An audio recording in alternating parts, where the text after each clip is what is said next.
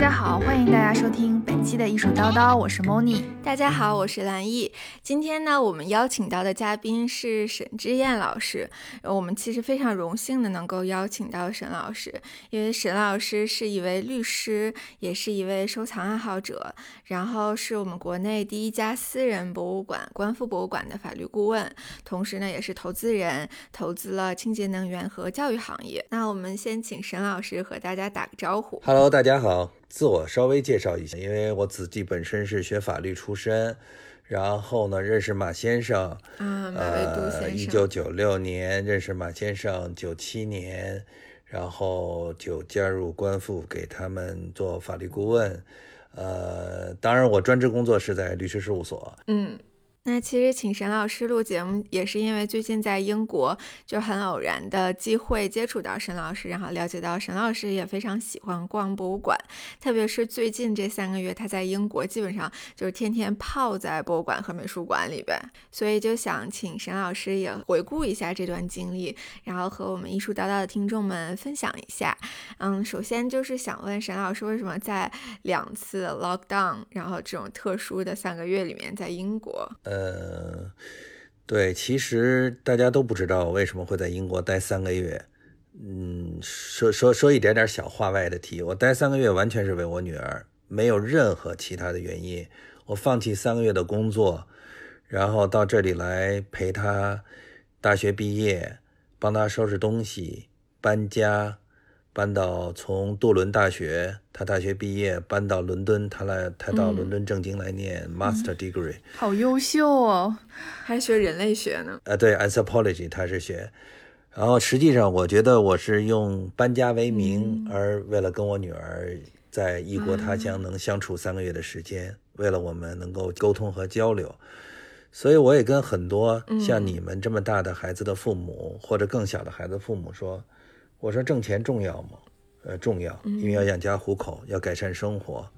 但是我觉得，大家在所有的消费里面有一项，我不知道大家能不能明白，就是说，你对你自己爱的人不去挣那钱，就等于是消费出去，而去买时间。什么时间？就是陪着他跟他们在一起的时间。哪怕每天他很忙，你只给他买买菜、做做饭，然后晚上聊个半个小时。我觉得真的是特别合格的爸爸耶。嗯，是的，是的。好，我们言归正传啊，两位主持人。好呀，好呀，因为沈老师现在其实是在隔离期间和我们录节目呢，可能时差都还没倒过来。呃，那我们就请沈老师分享一下他在英国这三个月的经历。那您近期在英国的三个月当中，大概看了多少家博物馆或者美术馆呀？呃，我想我前前后后应该看了有，呃。二三十家博物馆和美术馆，呃，甚至有些可以不叫美术馆，画廊吗？呃，对，就是画廊。你比如说，我去了白立方，然后呢，在去白立方的路上呢，从那个那条街叫 Bormancy Street，对对对，然后从那个碎片大厦那儿一直走过去的时候呢，发现路上还不止一个 gallery，对，他们代代理着不同的绘画。很有意思，嗯啊，居然还有一个 textile 的 museum，但是我没进去，那个路过。那个是纺织材料博物馆，我去过一次，但是你对对，外面看起来很像那个洛杉矶那个风格，但是其实里边一般，没有那么好。是，对外墙涂的恨不得像火烈鸟一样，对，粉色的，到了夏威夷的感觉，对，粉色、橘色，很有意思。其实一般可能会。比较一般，因为那天我没时间了，但是就是挺好玩的。那么一看，但那条街不错，那条街上除了那些画廊，呃，有不少小的那咖啡店、面包店，是的，是的，还有超小超市，不是不是小超市，就是那种呃卖菜的，但是不是超市，对对，有机食品的那种，对对对对对，啊，很有意思。我特别喜欢那条街，沈老师果然是年轻人。对，我也特别喜欢那条街。对，而且 Bermondsey 之前被《泰晤士报》在一八年的时候评选为伦敦就是最宜居的一个地方，Best Place to Live in。嗯，好呀。那沈老师其实大概走了大概三十家博物馆左右。嗯，很多的绘画作品，呃，有的能看懂，有的也看不懂。反正看得懂看不懂都要看看，因为毕竟是。有人的心血创作嘛，就是应该是比较有意思的一个事情。这种心态简直太好了。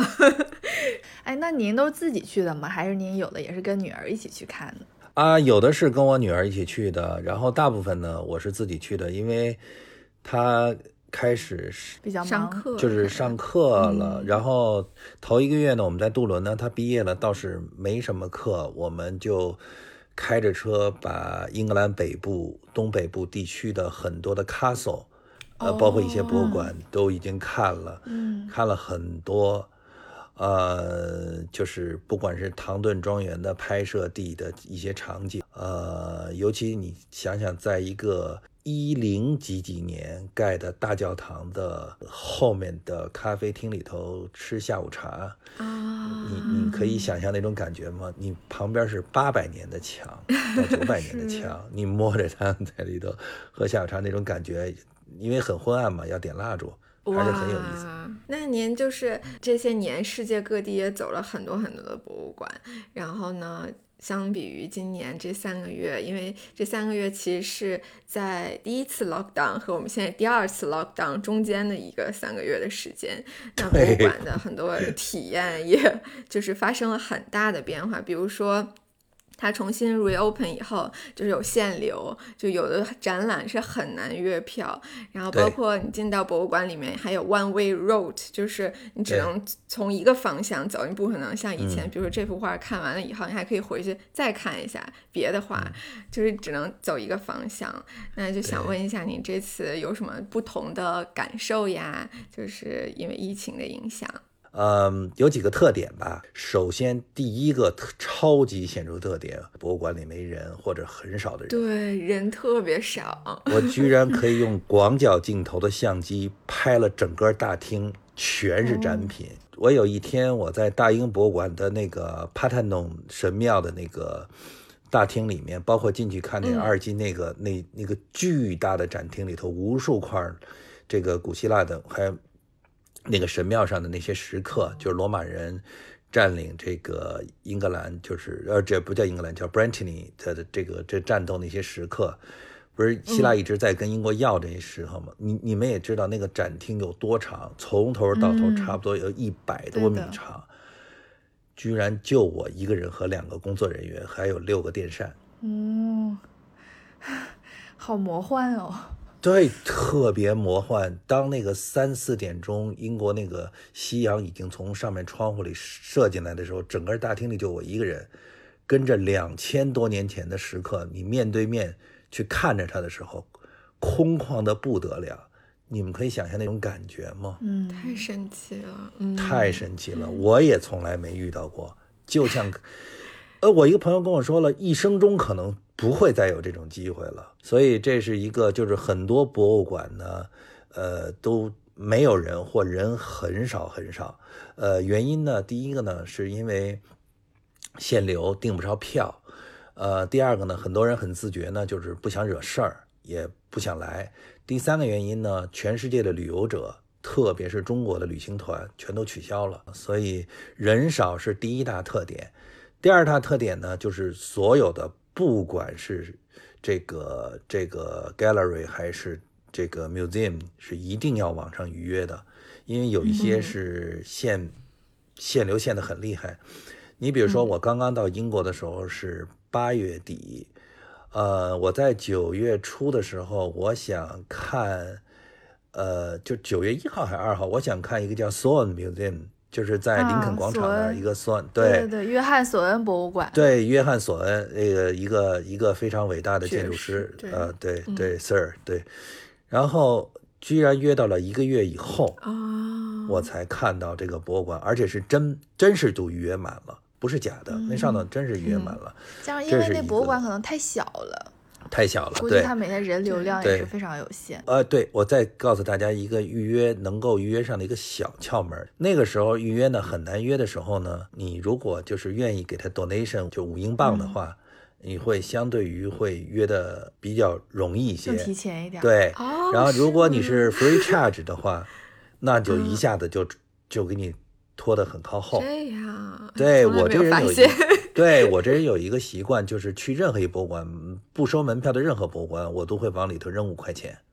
呃，不管是 V&A 还是 Natural Museum 什么，呃，大英博物馆，所以呢，我已经习惯了，也是对博物馆的从业人员的尊重，一种支持。就大不了咱们往返那个地铁两块五单程，往返五块，咱们咱不坐地铁了，咱们就把这五块钱捐给博物馆，往返走一个小时，不还锻炼身体呢吗？第三个呢，就是大家呢有个心理准备，就是很多的博物馆或 gallery 并没有全面开放。它为了形成一个 one way road 这种这种形式，它关了很多它的这个线路。如果开的厅太多了，它就不太容易设定这种参观路线，因为人跟人对面走是很危险的事情。只有单向走，你才会碰不到人；只有单向走才会碰不到人，所以是很科学的一个方法。呃，大概疫情期间，我觉得感受比较深的就是这三个三点。嗯。那有没有哪个博物馆或者是美术馆是您觉得第一次去的时候特别惊喜的？嗯，好，印象很深刻的。我觉得这些博物馆都挺给我给我惊喜，是吧？哎，其实我也是这种感觉。哎，我跟你们说，我曾经去年还是前年，我住在 Russell Square 那儿，然后我每天都去大英博物馆，连续去了一个星期。说不定咱俩平行时空还遇见过。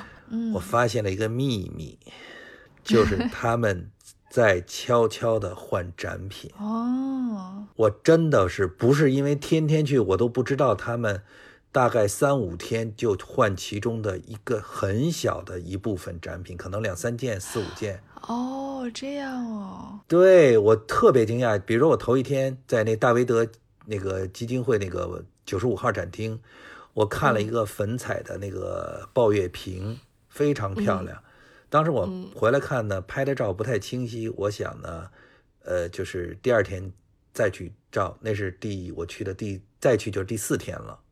但我第四天看见那个展品已经换成了乾隆乾隆珐琅彩别的东西了。哦，等到下周我再回来的时候又换了。原来他们换的频率这么高的啊！我也没想到，知道吧？我也没想到，所以所以这是一个。一个就是你老去的话的一个小发现，我以为它是比如说一年会换一次这种。我开始也是这样以为的，但是居然不是。呃，我不知道是因为要修复还是什么原因，是为了科学的需要吧。大英博物馆的埃及馆里头有一只灵猫，就青铜的那只猫。我老说天下第一猫，以后我要写一篇文章，就是天下第一，真的天下第一猫。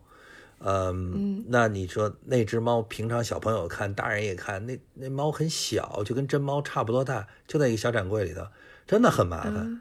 那这次呢，我看那猫呢，我就仔仔细细前前除了底儿没看着以外，都给看了，哎，各个方向还能拍好多照片，这也是一种惊喜吧。我觉得艺术家只有极其专注，甚至到了快疯掉的程度，创造出来东西，那真是骇世惊俗的那种感觉是不得了的。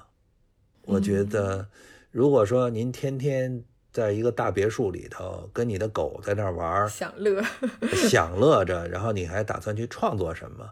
我觉得，如果能创作出来，这样人更牛，当然是更牛。啊 啊啊！啊，你像像像唐伯虎那样的，这他们家里也不穷，他还能画特好，那也挺牛的 啊。你像雷诺阿，他也出身很富裕的家庭。所以呢，他画的画又能好，我觉得这种人也比那个穷困潦倒的这个这个梵高也差不到哪去，因为他们在优越的生活下还能去创造，也是一个很棒的事情。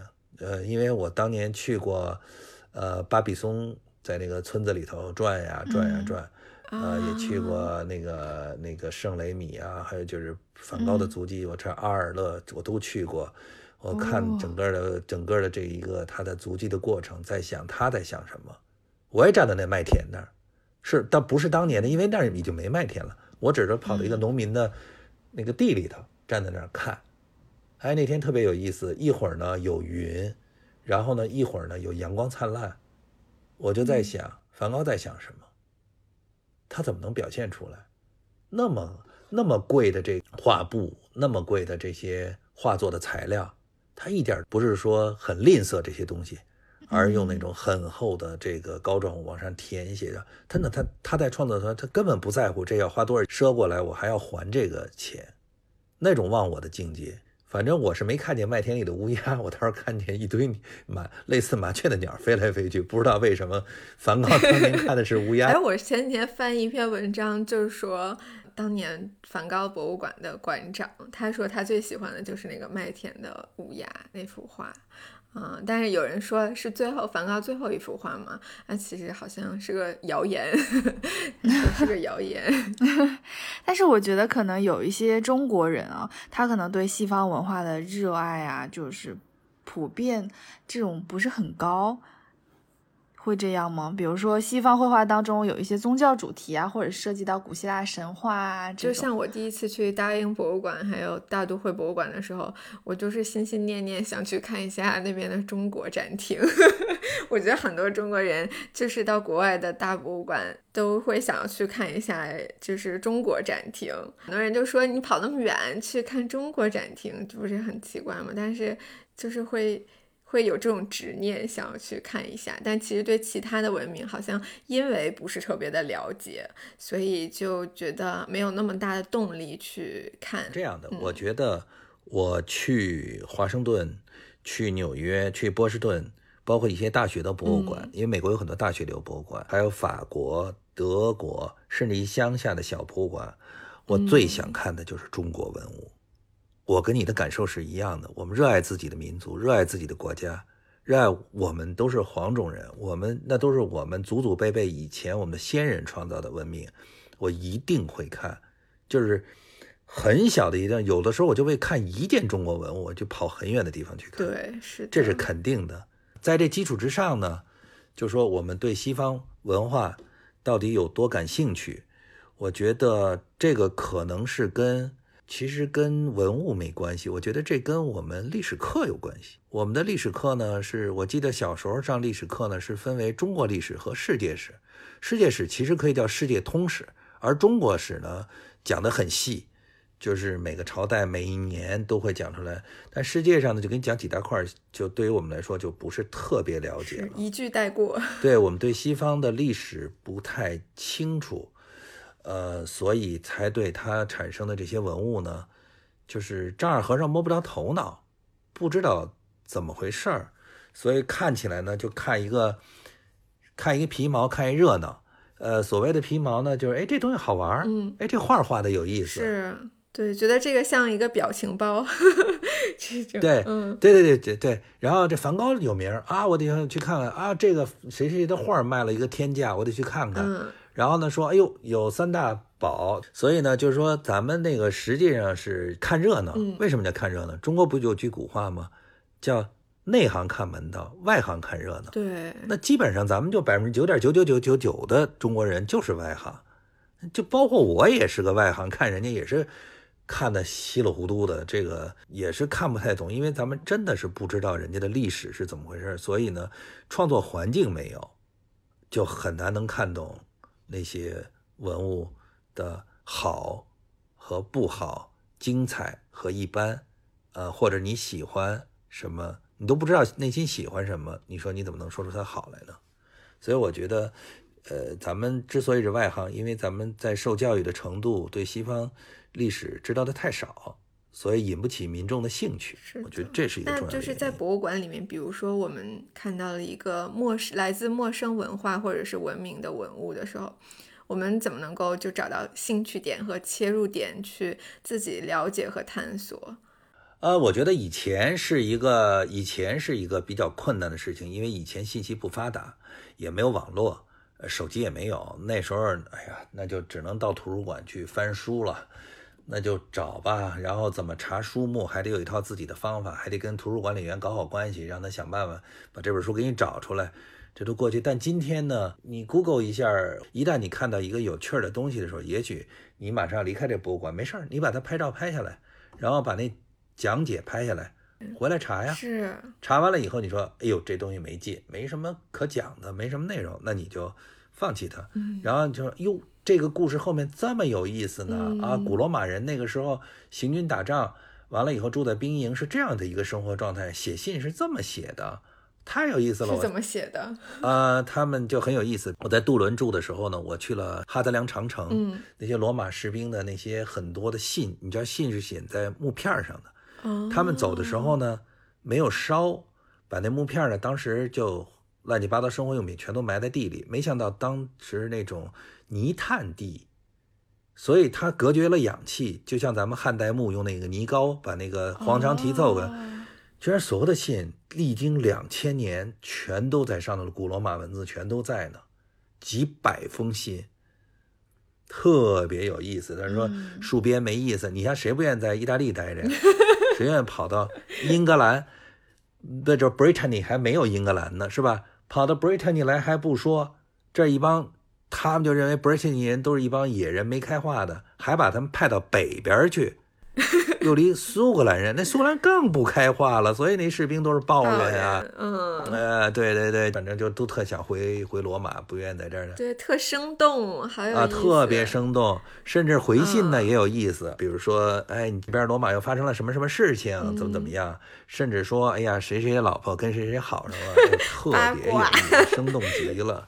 八卦那些信真是两千年前，大概就是戍边了，戍了大概两两百多年、三百年那样嘛，就是这个罗马皇帝派罗马军队在。你看这些博物馆的时候，你会觉得很好玩，哦你了解历史了解的特别特别多啊，包括他们所有的这个就是盛水、盛饭那些陶器，呃，都都不可能从罗马运来的，太远了。嗯，所以他们就在那兵营旁边呃，架了一个窑，自己烧，烧完了以后发给大家用。这是杜伦大学考古专业的，呃，一个一个教授在大概是一百不到一百年前发现的嘛，所以他们也是杜伦大学考古系的一个实验基地。哦，所以他们的那个教授、那个老师带我去的，哇讲的特别细。是我以前从来不知嗯道这个嗯事情。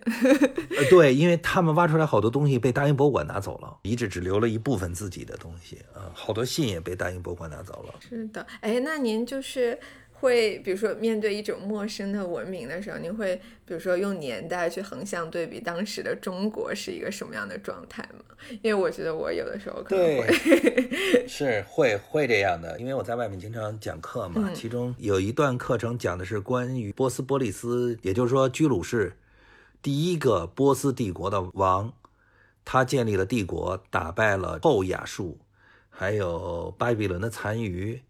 以至埃兰这些国家统一了整个这个叙利亚、伊拉克、呃伊朗这地区，建立了自己的国家，就是波斯。后来呢，经过大流士啊、薛西斯啊，就后来越来越强大，建立了波斯帝国，横跨欧洲、亚洲和非洲，那真是横跨三个的帝国。但是呢，你跟大家讲这些呢，对他们来说好遥远，啥人去过伊朗啊？这伊拉克更是去不了。所以这这不好讲啊。对后来呢，我想怎么讲呢？我想，哎，公元前五百五十年，正是东周，也就是说周王朝礼崩乐坏，那就是我们的春秋时期。所以呢，实际上呢，在居鲁士建立他的波斯帝国，向外扩张，灭掉了亚述和巴比伦的残余的时候，然后建立了这个这个行省体制，建立了铸币的这个分层机构，呃，颁布了他的这个波斯的法律，对于奴隶怎么处理，平民怎么处理，说实际上当时已经很先进了。我们这边呢还在春秋呢，还在说我到底听不听这个周朝天子的呀？我想用他，我说哎，老大，我用你一下名声，你给我试试啊！你有事儿，我将来来护这保护你。我不想听的时候，我就把旁边一个蔡国，那边一陈国就灭了。不是当时咱们就是这种状态吗？实际上那边在统一，这边在分裂，也想统一，统一不起来，因为还没到战国嘛，没到后期嘛。所以呢，这是一个在离我们不远的五六千公里以外的这个中亚西亚，当时在发生了那么一场这个变革，嗯甚至革命，甚至出现了大的帝国。我们还都分成好几百个国家在那儿弄来弄去，而且好几百个国家还不包括人家什么广东人，也不包括人四川人。所以我呢，后来课程呢这么一讲呢，大家就有一个大概概念，哦，那边是这个时候，是的，这边是这个时候，然后到了波斯的晚期，那就是说就开始打仗了，打什么仗啊？那大家就这总应该知道了吧？谁跟谁打？那就是说，波斯人说你希腊人崛起了，不行啊，你得服从我呀，你得进贡啊。希腊人说我凭什么进贡啊？那不就开始打了最最著名的当时的三场战役吗？那已经是公元四几几年，那个时候已经要从我们东周的下半部分开始，基本上就是快要这边这个春秋快要结束了，那时候战国就要开始了。首先大家都知道马拉松战役吧，第二场战役呢，实际上是一场大的战役，著名的温泉关战役。最后呢，是因为有有人叛徒出卖一个牧羊人，希腊的牧羊人带着波斯军队。走了一条放羊的小道，抄了后路，所以所有的勇士才都牺牲了，在那个温泉关战役上牺牲了，这样他们才进入了雅典，烧杀劫掠，然后把这个把这个雅典城都烧成平地了嘛。但是大的军队是从海上来的，从海上来呢，就出现了一个世界军事史上极其有名的一个海军战役。你想想，公元三百多年。四百多年，三百多年，那时候啊，那时候的战役到今天都在学海军，肯定要学这战役，就萨拉米湾战役。萨拉米湾就是说，我的船比你小多了，我的船也比你少多了，我都是两层舵手或者三层舵手。那那波斯的船都巨型战舰，都恨不得都航空母舰那样级别的，咱就是都是驱逐舰。但是呢，希腊人呢就想一方法，把他们引进到一个萨拉米湾里头来。这个地方太狭窄了，宽度最宽的地方才六英里。你知道是上万艘战舰，六英里哪够你放的呀？然后呢，等于就是波斯人就进来了。进来了以后呢，打起仗来人家船小啊。那时候打仗呢，既不是射箭，也不是，都是拿船头包的那个铜啊撞另外的船。那人家希腊人船小，掉头快啊，就撞几艘船，撞一艘船。同时呢，希腊人就放火，实际上就是有点像火烧连营和火烧赤壁似的。波斯的船连在一起，船都是木头的嘛，就被烧得特别特别惨，就是以十分之一的兵力打败了百万军队波斯人。后来波斯回去以后，从此就基本上波斯帝国就一蹶不振，走历经了大概是六代还七代的国王就。就不行了，比以前这种历史其实挺有意思的。哎，我说的是不是有点偏题了？那我们俩收获了很多知识，一般人想听还听不到呢。感谢沈老师给我们讲了一节很生动的历史课。那其实来到英国以后呢，沈老师。嗯，也有了新的感兴趣的收藏品类，比如说像银器。因为之前和沈老师聊天的时候，他说开始收藏银器其实是和您的太太，嗯，比较喜欢喝下午茶很有关系，然后您才开始就是研究这些，呃，英国下午茶的器皿啊这些东西，然后才发现就是银器里面的学问。我觉得其实。就是生活里的很多小契机，都可能会成为对某一个领域知识的起点，就打开了一扇新知识的大门。嗯，呃，那沈老师可以分享一下英国的银器，在您了解的过程中有哪些是特别吸引您的？英国银器是全世界银器最值钱的。你别看法国银器做的是真漂亮，意大利银器做的也漂亮。德国银器也漂亮，荷兰、葡萄牙、西班牙都有自己银器，唯独英国银器是世界上单价克数银是最贵的。原因是什么呢？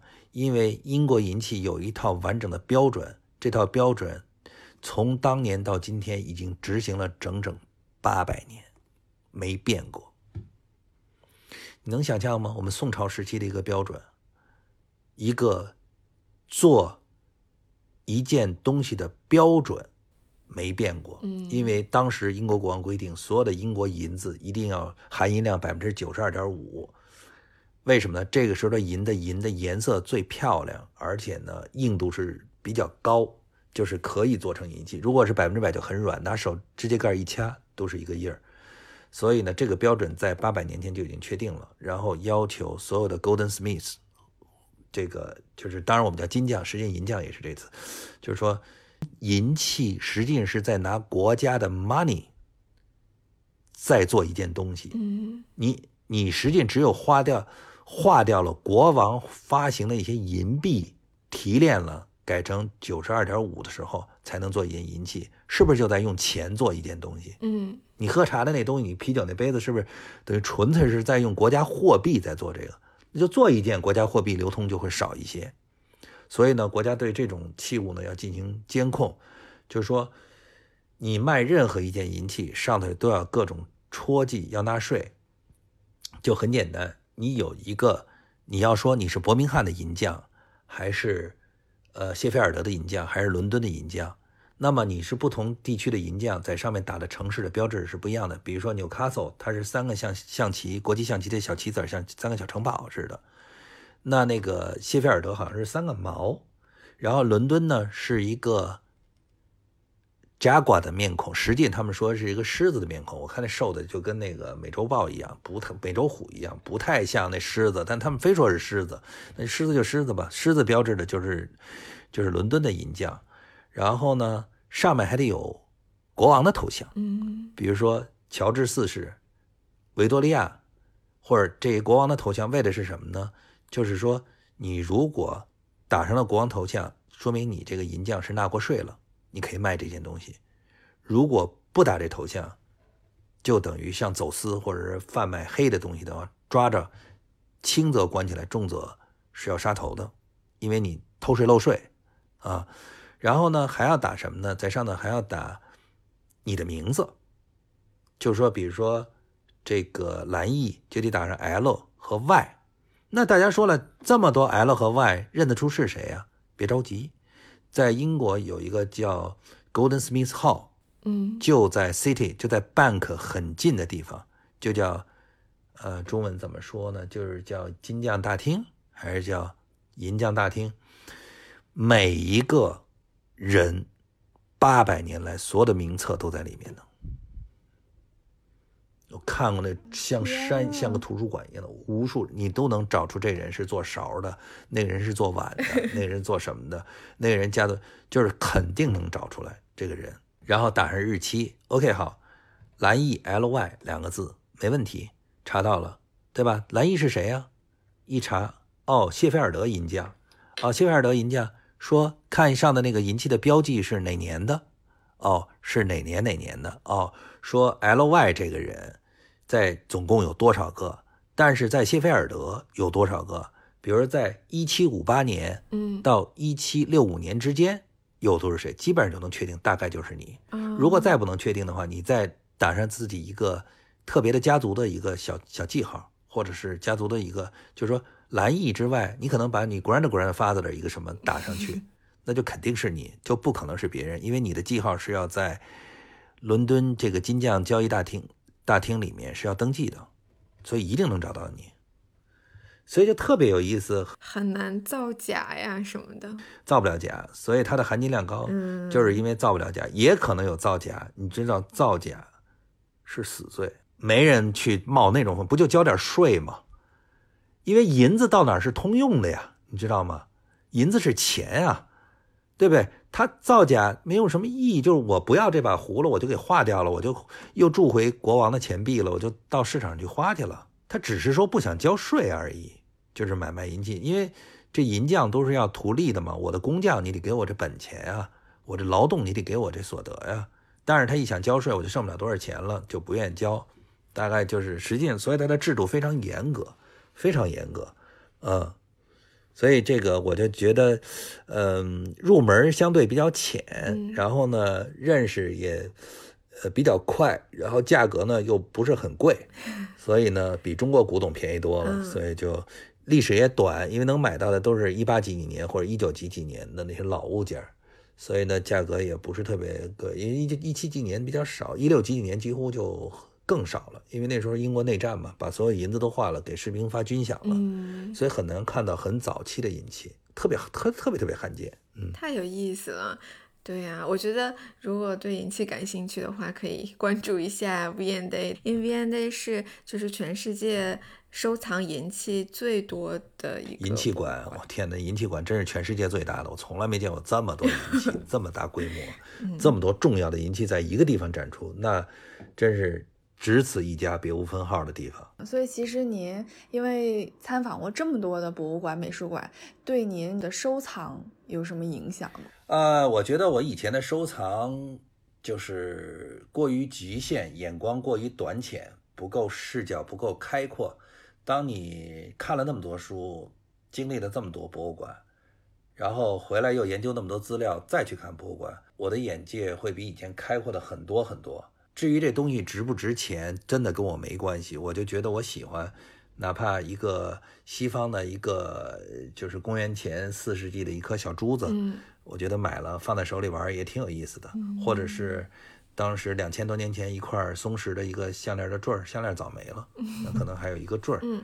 那个就是我会买一些好玩的东西，就作为爱好，嗯。呃，大概就是这样，跟以前的想法不一样。以前就说我一定要收藏漆器，我一定要收藏那个家具，嗯黄花梨紫檀，我一定要买瓷器什么的。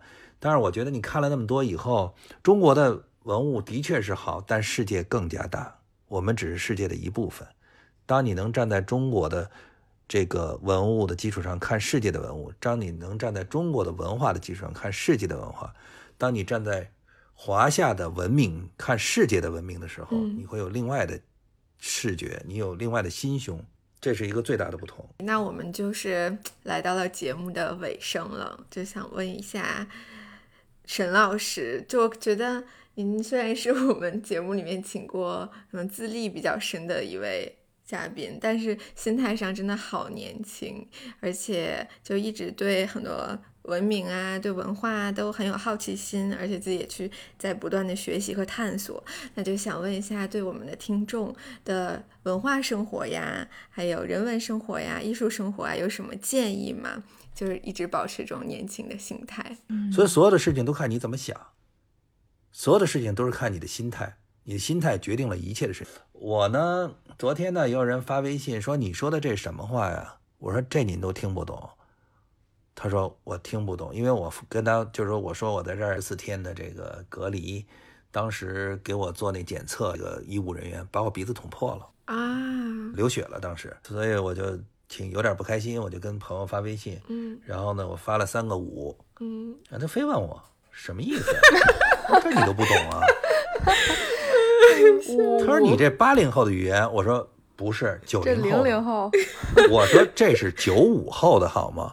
他说你怎么跟他们为伍啊？我说我九五后朋友多的是，哎呦，我女儿都快零零后了，真的，我说她的同学什么的也都跟我还私信呢，说一些说沈叔我有一些问题什么这那的。